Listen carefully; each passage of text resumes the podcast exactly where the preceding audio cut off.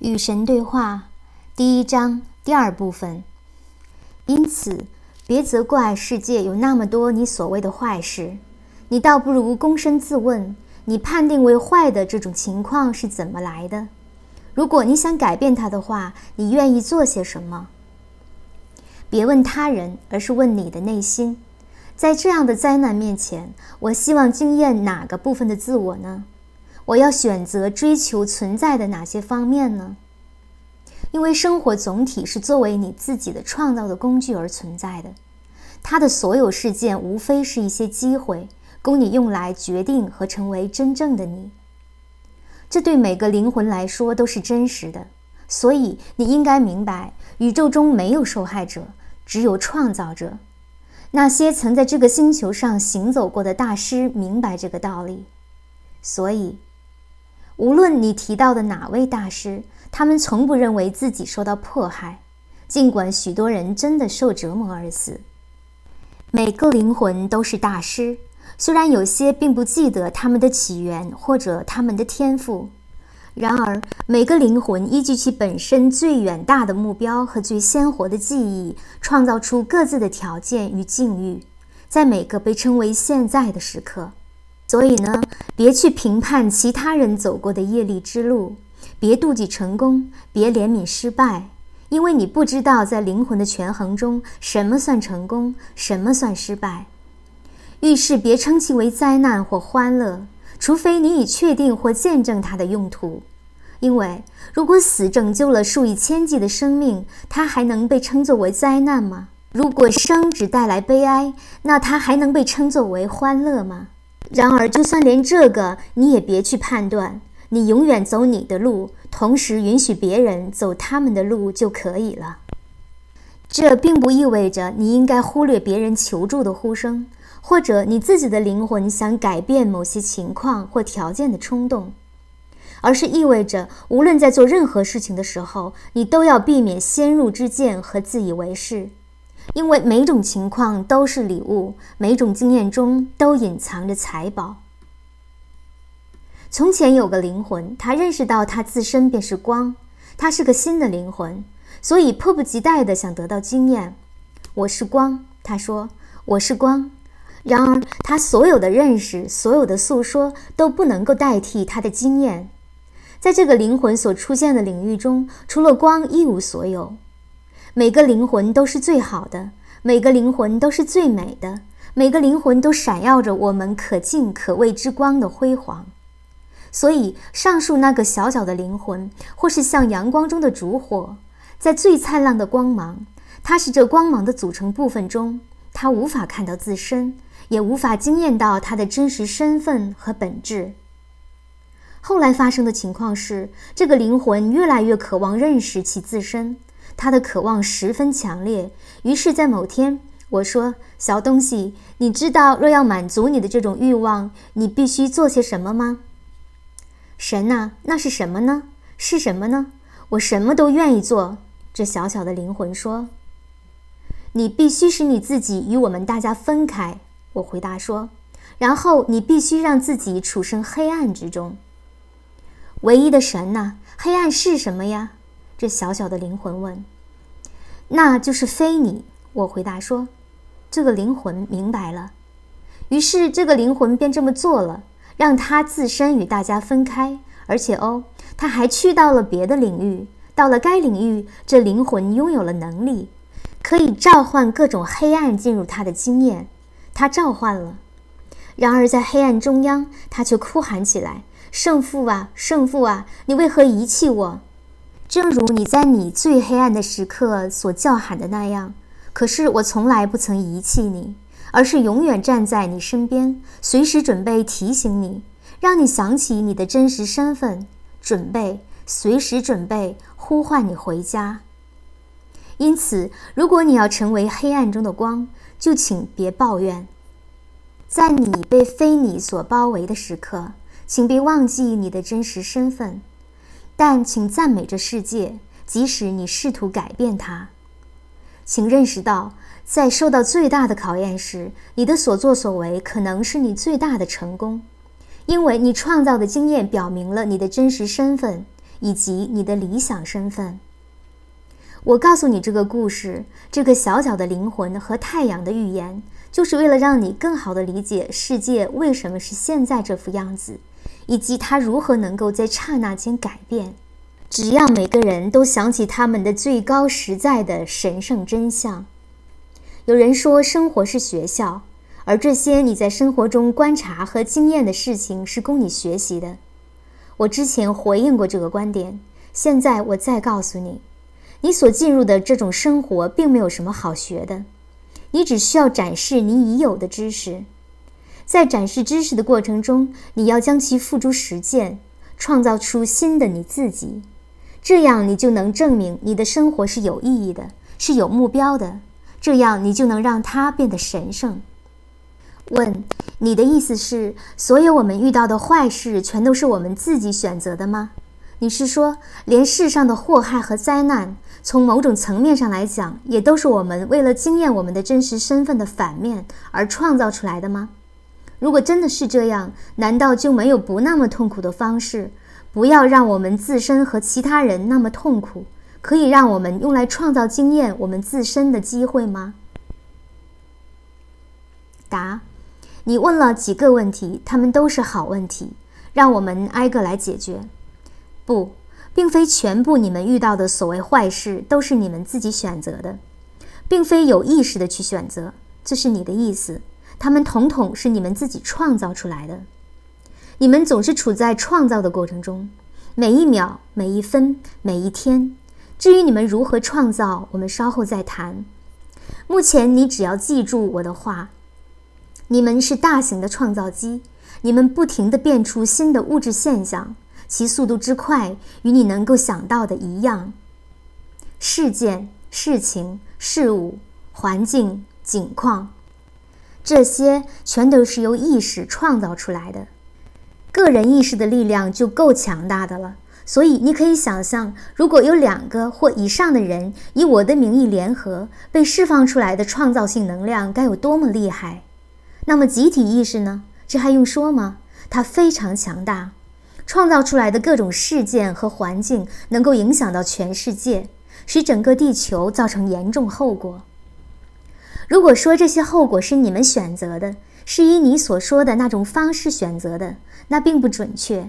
你们没有选择他们，正如我并没有选择他们。与我相同，你们观察着他们，依据他们来确定你的真实身份。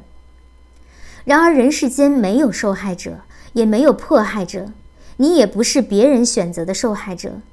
从某种层面上来讲，你说你厌恶的东西，其实是你自己创造的。创造了它之后，你便选择了它。这种思想的境界很高，所有大师迟早都能达到，因为他们唯有承担起一切恶果的责任，才能获得改变部分恶果的力量。只要你固执地认为这些恶果是别的东西或者别的人对你做的，那你便剥夺了自己去改变它的力量。唯有当你说这是我做的，你才能获得力量去改变它。与改变别人的行为相比，改变你自己的行为容易得多。改变任何事情的第一步是认识和接受这样的事实，是你选择了让它以现在这样的方式存在。假如你从个人层面上无法接受这一点，那么请你明白我们是一体的道理，这样你就能同意了。然后呢，你要想办法去创造变化，不是因为某件事是错误的，而是因为它不再准确地表明你真正的身份。做任何事物的理由只有一个：向宇宙表明你的真实身份。被用于这个目的之后，生活就成了创造自我的过程。你可以利用生活，将你的自我创造成你的真实身份和你的理想身份。不做任何事情的理由也只有一个，因为这个事情不再表明你的真实身份，它不反映你，它不代表你，也就是说，它不重新呈现你。如果你希望被准确的重新呈现，那么你必须改变你的生活中一切与你希望投射到永恒领域的图像不符的事情。从最广泛的意义上来说，所有发生的坏事情都是你们选择的；错误不在于选择了他们，而在于将他们定义为坏。因为将他们定义为坏，意味着你们给自己沾上了坏的标签。原因是他们是你们创造的。这个标签你们无法接受，于是为了避免自我被标识为坏，你们抛弃了自己的造物。正是这种知识的与灵魂的虚伪，使得你们要忍受如今这么一个世界。如果你们承担起你们对世界的个人责任，甚至只要在内心深处觉得你们对世界负有个人责任，它将会与现在大不相同。假如每个人都觉得有责任，世界肯定会变得更加美好。正因为这个道理是如此浅显明白，它才会如此恼人，如此富于讽刺意味。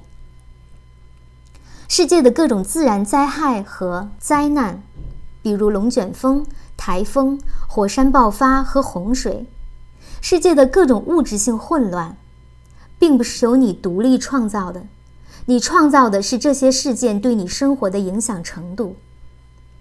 这些发生在宇宙中的事件，绝不能说是你引发或者创造的。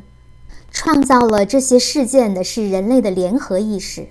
世界上所有人通力协作，共同生产了这些经验。你们每个人单独所做的是在他们之中行动，确定他们对你们的意义，并根据你与他们的关系来确定你的真实身份和你的本质。因此，你们集体的、单独的创造了你们正在经验的生活与时代，以便灵魂能够实现进化的目标。刚才你问的是否有不那么痛苦的方式来经历这个过程？答案是有的，但你的外在经验将会毫无变化。要减少那种你将其与尘世经验和事件联系起来的痛苦，包括你的痛苦和他人的痛苦。就必须改变你看待那些经验和事件的方式。你无法改变外在的事件，因为那是由许多人创造出来的，而你的意识尚未成熟，不足以单独的改变那些被集体所创造出来的东西。所以，你必须改变内在的经验，这是成为大师的生活之路。没有什么事情本身是痛苦的，痛苦是错误思维的结果，它是思维中的错误。大师能够驱散最悲哀的痛苦，因此大师能够妙手回春。痛苦源自于你对事物做出的判断，移除判断，痛苦消失。判断的依据往往是从前的经验。你关于事物的看法来自于某个关于该事物的先行看法，你的先行看法又来自某个更早先的看法。以此类推，就像垒砖块那样，直到最后，你沿途回到了最初的思维。所有的思维都是创造性的，而最强大的思维莫过于原始思维。所以，这种原始思维有时也被称为原罪。如果你关于事物的原罪思维是错误的，那么它就是原罪。随着你对该事物产生了第二个、第三个看法，那个错误成倍的增加。圣灵的职责是启发你，让你对事物产生新的理解，那将会使你摆脱你的错误。问：你是说我不该为非洲挨饿的儿童、美国的暴力与冤案、巴西那场夺去数百条人命的地震感到难过吗？答：神的世界里没有应该或不该，你想做什么就去做吧，去做那些反映你、重新呈现更好的你的事情。如果你想感到难过，那你就难过好了，但别批判，别责怪，因为你不知道事情的起因是什么，也不知道它的结果会怎样。请你记住，你责怪的将会责怪你，你批判的将会变成你自己。较好的做法是设法去改变这些不再反映最真实的你的事情，或者帮助别人去改变这些事情。更好的做法是去祝福所有人。因为一切都是神借由活着的生命所创造的，而活着的生命便是最高贵的造物。问：我们可不可以暂停，让我喘口气？刚才我听到你说神的世界没有应该和不该，我没听错吧？答：没听错。问：那怎么可能呢？如果你的世界里没有，那在什么地方才有呢？倒也是，那在什么地方？我再重复这个问题：如果应该和不该没有出现在你的世界，那他们会出现在哪里呢？答：出现在你的想象中。问：但有人曾经教我分辨对与错、是与非、应该与不该。他们说所有这些规则都是你，也就是神定下的。答：那是教你的那些人搞错了。我从来不曾规定对或错。是或非，那么做等于彻底夺走你最大的天赋，那就是随心所欲的形式，并经验其后果的可能，以及依照你的真实身份的形象和模样创造新的你自己的机会，还有依照你对自己能力的最大观念去不断超越自己的空间。说某件事、某个思维、话语或行为是错误的，等于告诉你别去做它。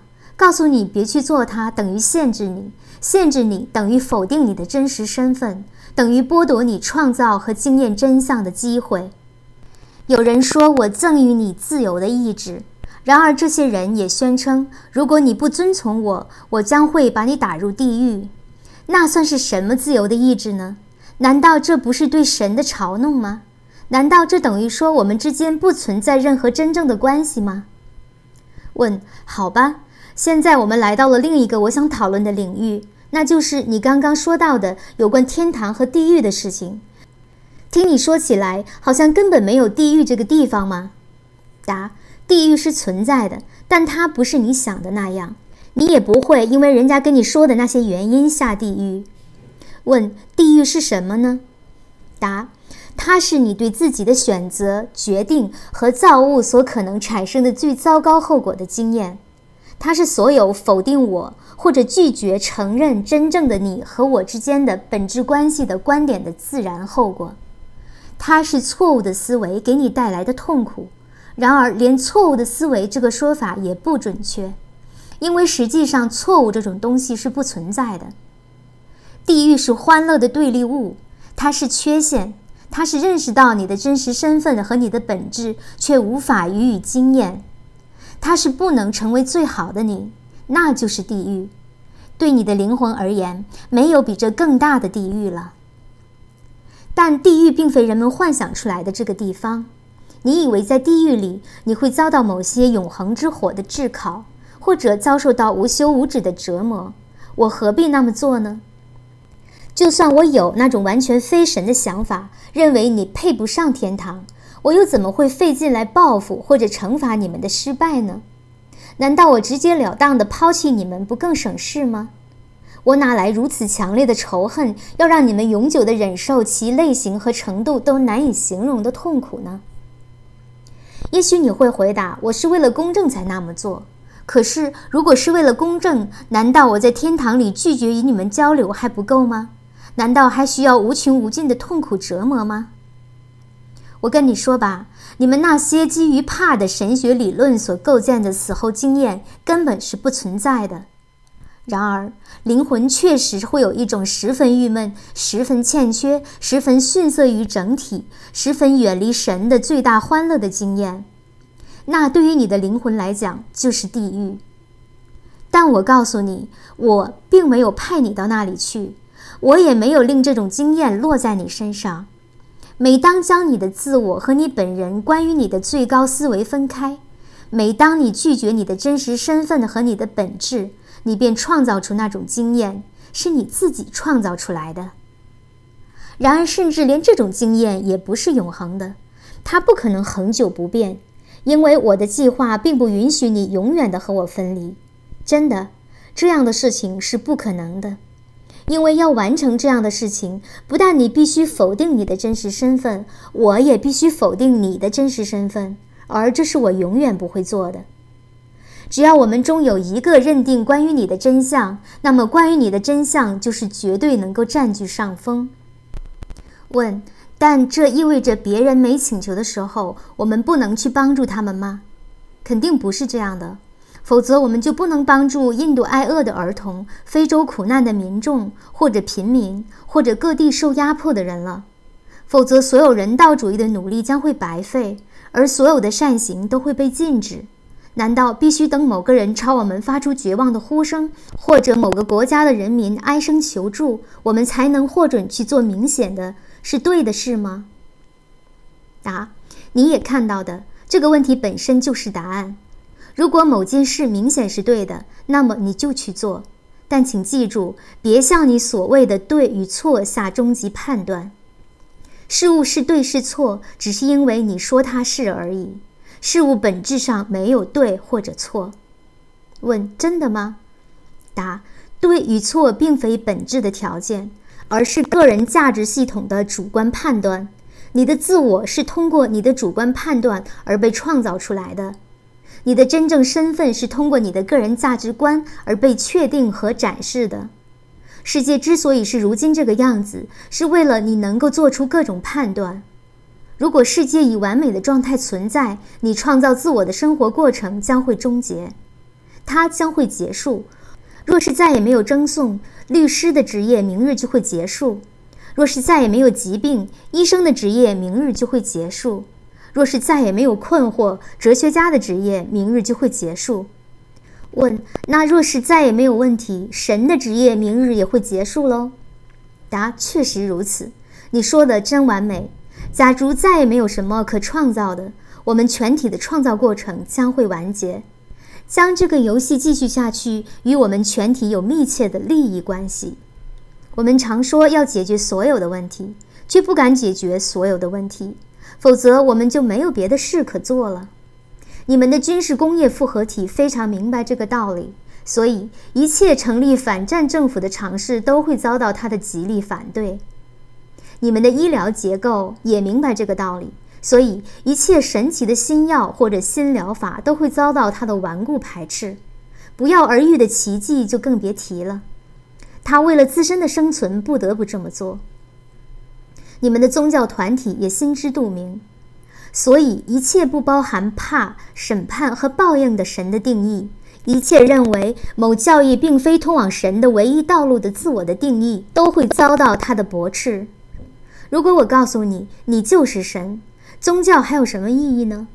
如果我告诉你，你已痊愈，科学和医学还有什么意义呢？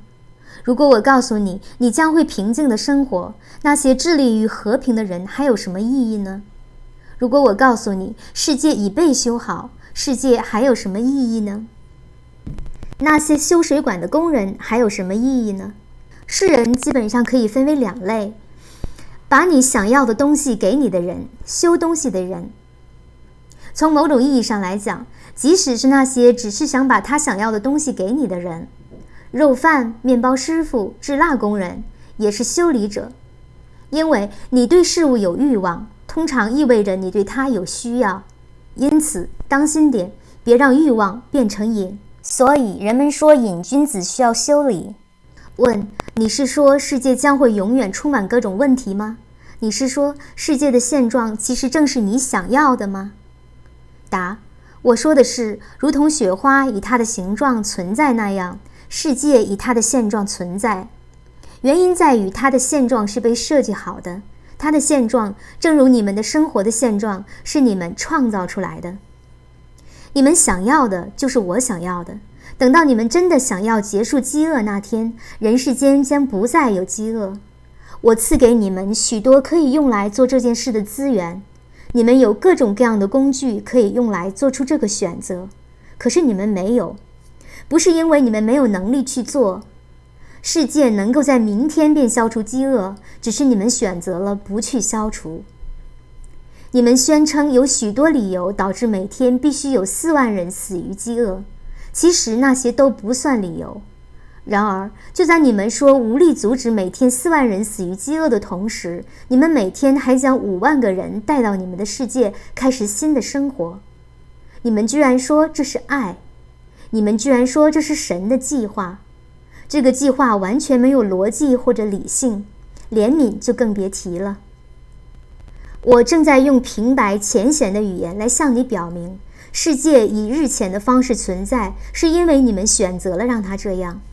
你们系统的破坏你们自己的环境，然后又认为那些所谓的自然灾害便是证据，表明了神残忍的玩笑或者自然的冷酷无情。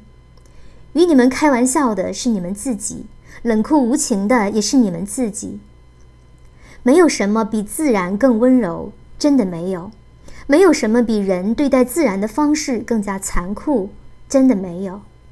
然而，你们摆脱所有干系，推卸所有责任，那并非你们的错。你们说，而且你们这种说法确实也对，那并非对错的问题，而是选择的问题。你们可以选择在明日结束砍伐你们的雨林。你们可以选择不再消耗笼罩你们的星球的保护层，你们可以选择中断对地球精妙生态系统的持续攻击，你们可以选择将雪花拼回原来的模样，或者至少别让它不可挽回的融化下去。但你们愿意那么做吗？你们同样可以在明日就停止所有战争，那是简单而容易的事，那只需要。向来只需要你们全部人同意就行了。然而，如果你们连一致同意停止相互残杀这么简单的事情都做不到，又怎能挥舞拳头呼唤上苍来整理你们的生活？你们不愿为你们的自我做的事情，我也不愿意去做。这就是神的规律和旨意。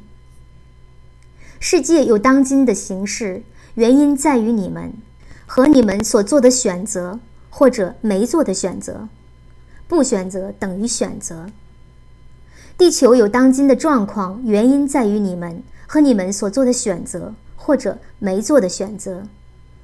你们自己的生活有当今的境遇，原因在于你们和你们所做的选择，或者没做的选择。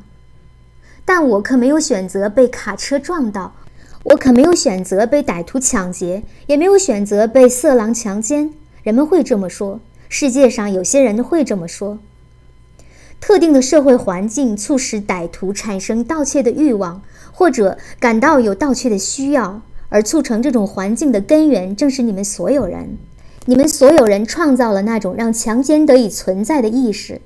正是在你们明白你们自己便是犯罪的根源的时候，你们才能够着手改善滋生犯罪的社会环境。让饥饿者有食物，让贫穷者有尊严，让不幸者有机会，终结那种使民众艰难度日、愤愤不平、看不到明日的偏见，废除你们强加给性能量的那些无意义的禁忌和束缚，去帮助别人真正领略它的神奇，恰当的为它提供流通渠道。去做这些事情，再经过长时间努力，你们将能够永远的消除抢劫和强奸。至于所谓的意外事故、转弯而来的卡车、从天而降的砖块，请学会把它们当作是生活中的小插曲，去接受它们。你们到这个世界是为了设计出个人的计划来救赎你们自己。然而，这种救赎并不意味着让你们自己摆脱魔鬼的纠缠。因为没有魔鬼这种东西，地狱也并不存在。你们是在将自己从无法实现的遗忘中救赎出来。你们不可能输掉这场战斗，你们不可能失败，因而它根本不算战斗，而是过程而已。可是，如果不明白这个道理，你们就会把它当成持续的斗争。你们甚至会旷日持久地相信这是一场战斗，乃至围绕它创造出一整个宗教。这个宗教将会教导你们，斗争就是生活的全部意义。这是虚伪的教条。只有在不斗争中，过程才会继续；只有在止步中，才能获得胜利。意外事故发生，是因为它们发生了。在生活的过程里，某些特定的因素会在特定的时间、时刻，以特定的方式聚集，产生特定的后果，出于你自己某些特定的原因。你选择称这些后果为不幸，然而，如果结合你的灵魂的任务安排来看，或许他们根本并非不幸。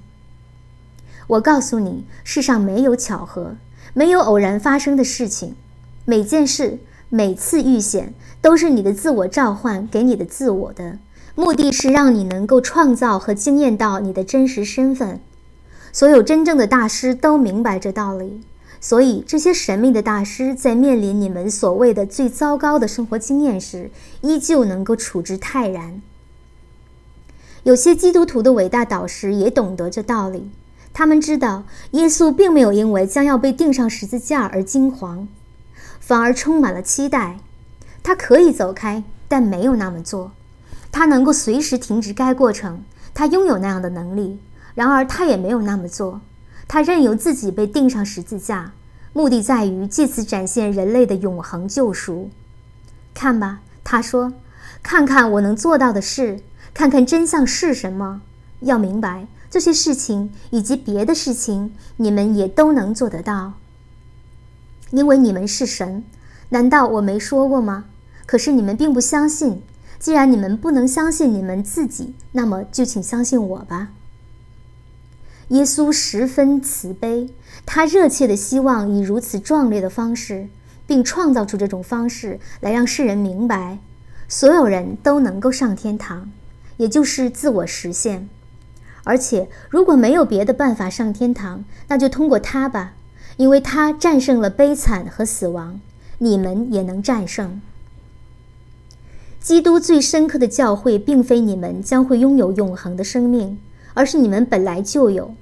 并非你们将会拥有神的手足之情，而是你们本来就有；并非你们将会拥有一切你们想要的东西，而是你们本来就有。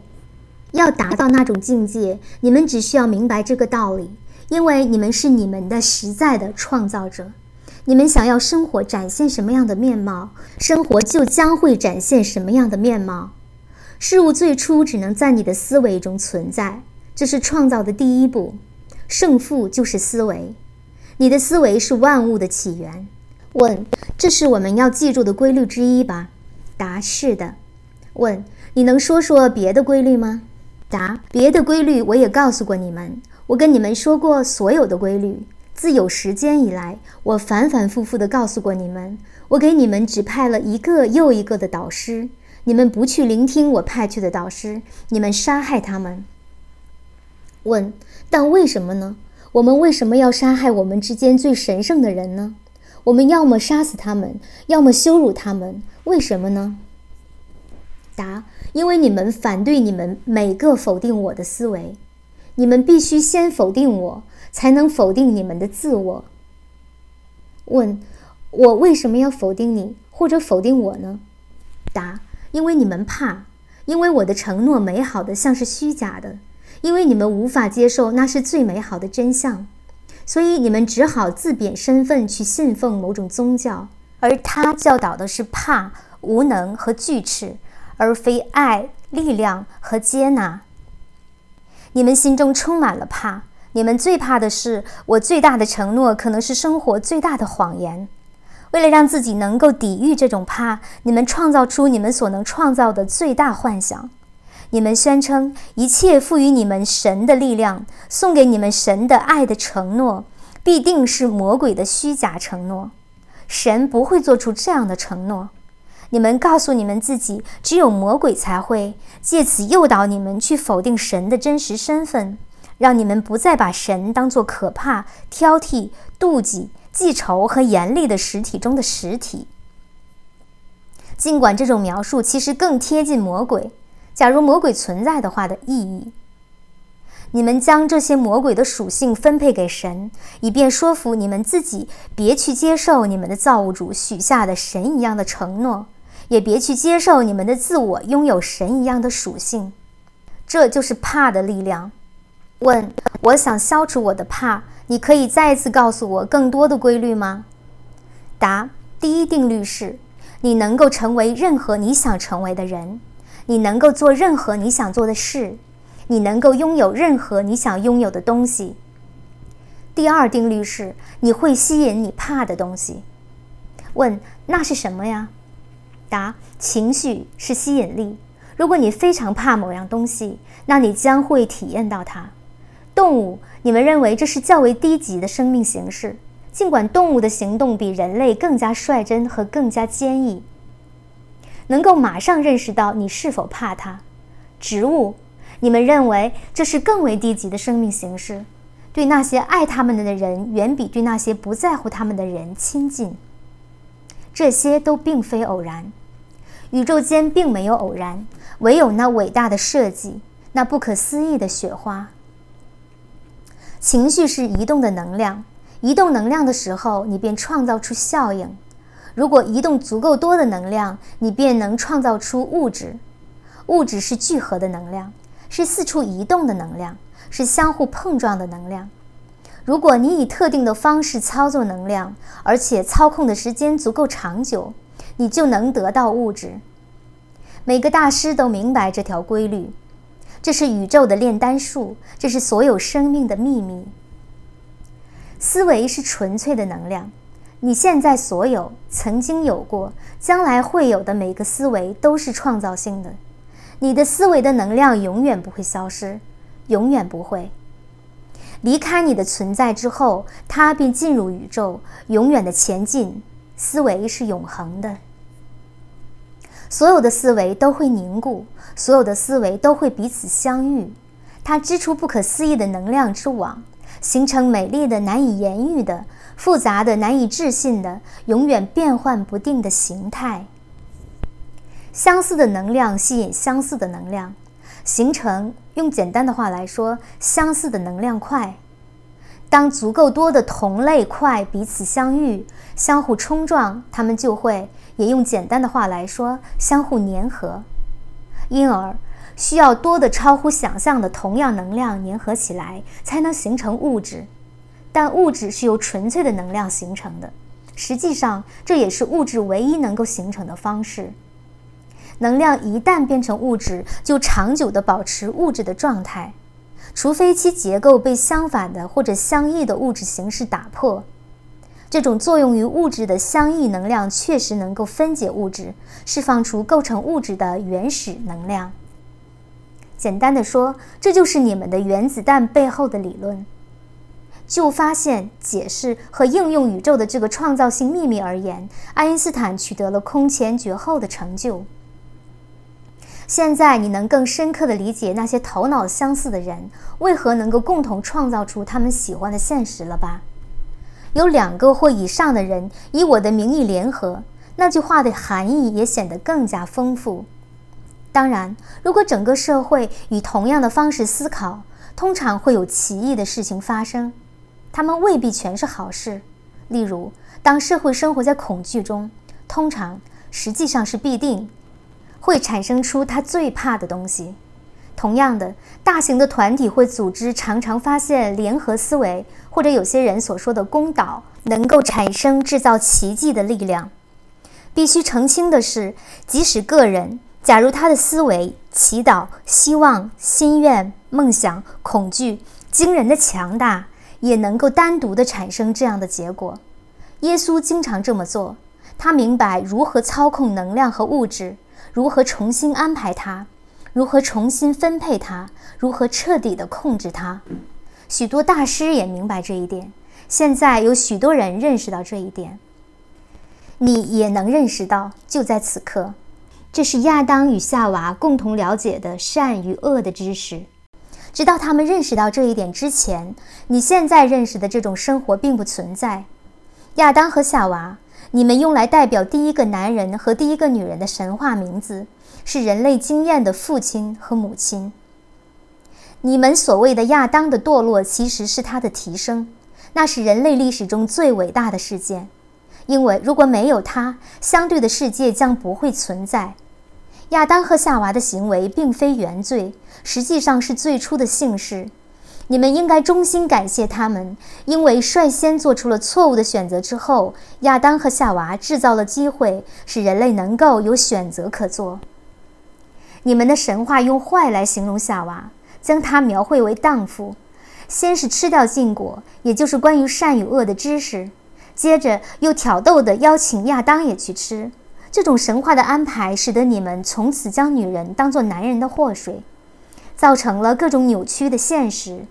当然，还有各种歪曲的性观点和性困惑。你们怎么能够对某种非常坏的事情有非常好的感觉呢？你最怕的东西将会折磨你最多，怕将会像磁铁般把它吸引到你身上。